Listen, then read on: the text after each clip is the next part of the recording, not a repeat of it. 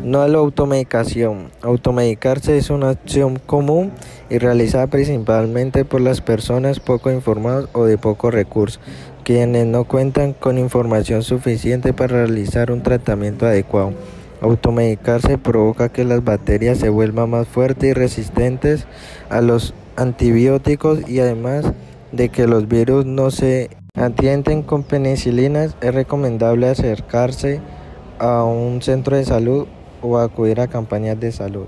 Secretaría de Salud del Estado.